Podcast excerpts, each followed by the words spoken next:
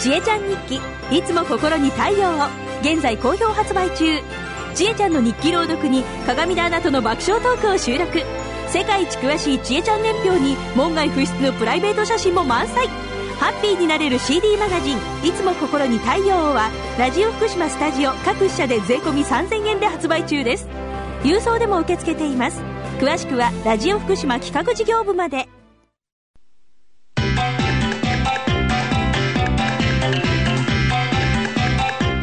達人寺子屋長山久夫の百歳食入門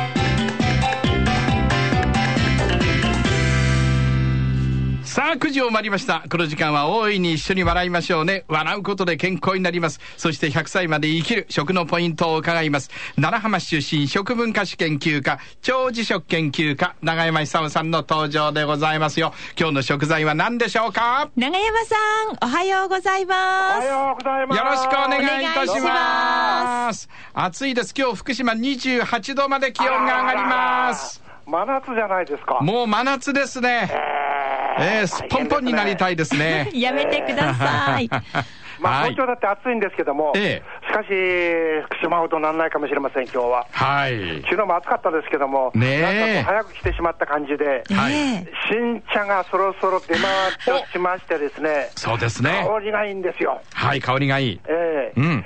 で、あの、新茶っていうと、あのー、飲む人増えてるんですけども、ええ、それはあのももともと日本人はお茶が好きだっていうことありますけども、あの、お茶のこう機能性成分、これは非常に注目されてましてですね、はい、で、あの、健康寿命ってあるんじゃないですか。健康寿命、はい。えー、あのその年までは、えー、自由に介護なんか受けないで、自由にこの行動できて、えー、比較的健康状態もええと、えー、で女性の場合は、あの平均寿命は86歳ですけども、健康寿命が73歳なんですよ。ええ、ですから13年間、このなんか問題抱えるわけですよね。うん、で、これはあまりにもなんか長すぎる感じするんですよ。はい、ですから、これから多分国家目標になっていくと思うんですけども、いかにして健康寿命を長くするか。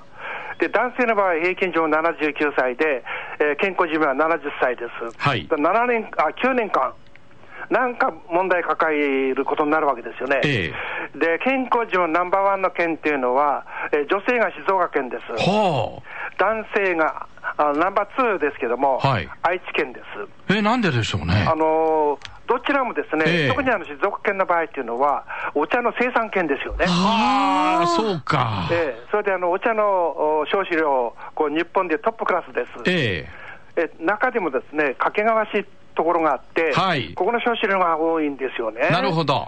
で、ここはあの女性のですね、がんによる死亡が、こう、非常にこう低いところとして有名です。あ、そうですか。ええあのお茶を頻繁に飲む、ええ、あのよくねあの、昔ながらの土地柄もあって、よくあのお話、近所付き合いとか友達同士があのよくお話するらしいんですけども、ええ、必ずお茶飲むらしいんですよ。はい、で、食前、食中、食後にお茶飲むでしょ、で次、またおお昼、これ、朝ですけども、ええ、お昼またあの食事しながらお茶飲むわけもちろんですね、ねはい、それであの10時にまたお茶飲むでしょ。はいで、3時にまたお茶飲むでし。ょ。そうそうそうで、お客さん喫茶店ってまたお茶飲む でしょ。だからあの、頻繁にですね、ええ、あの、お茶を飲む習慣、昔からあるらしいんですよ。はい。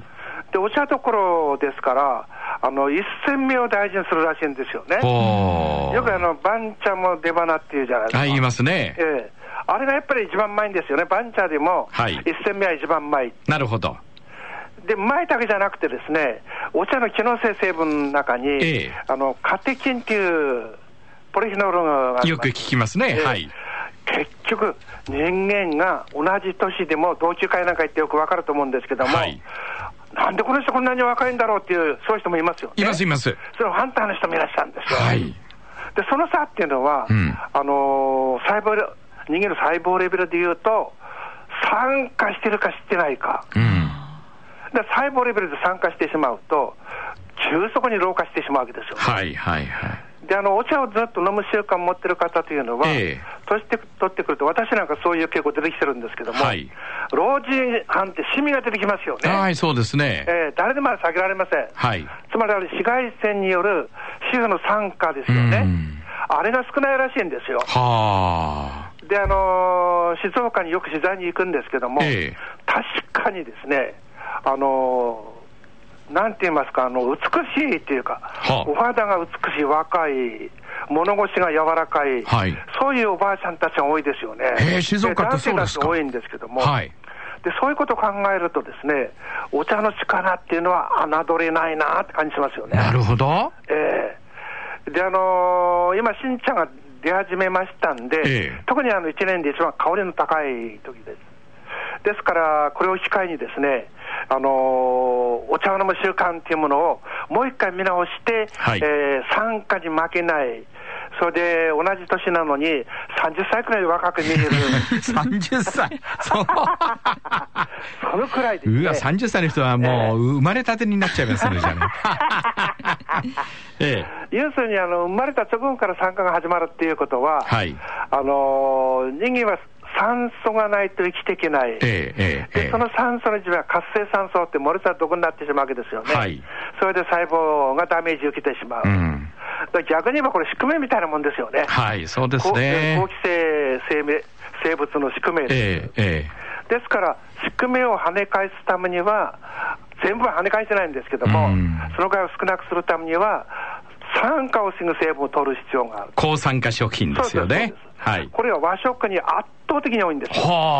はあ。で、そういう意味で、和食は今度あの、世界の無形文化遺産になりましたけども、あの、そういう美しいとこ前だけじゃなくてね、やっぱり健康にもいいっていう評価高くなってると思います。えで、あのー世界のこれは共通の認識なんですけどえ。も、はい。しょ食事をしながらワインかお茶を飲みながらした方がいいっていう、だんだんそう浸透していますよね。はい。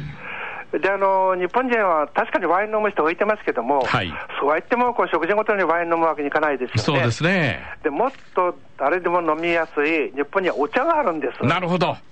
ですからそういう素晴らしいですね、はい言ってみてみれ見れ見れば、これはあの民族の知恵ですよね。お茶はね。えー食う前ん、食後、おお客さんに来たと言ってはお茶を飲み、10時になったと言ってはお茶を飲み、え3時になったと言ってまたお茶を飲むというようなね。え。はい。